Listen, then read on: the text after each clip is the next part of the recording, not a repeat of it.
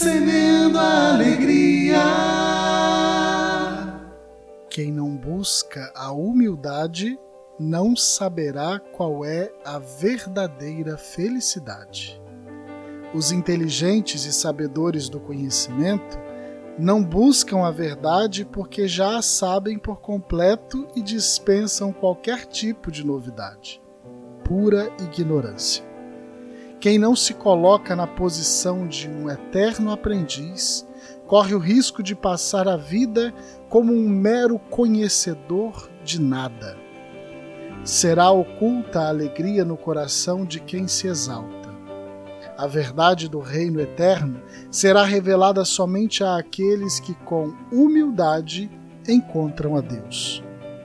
No dia de hoje, somos convidados a dar um passo decisivo diante da eternidade que vem ao nosso encontro.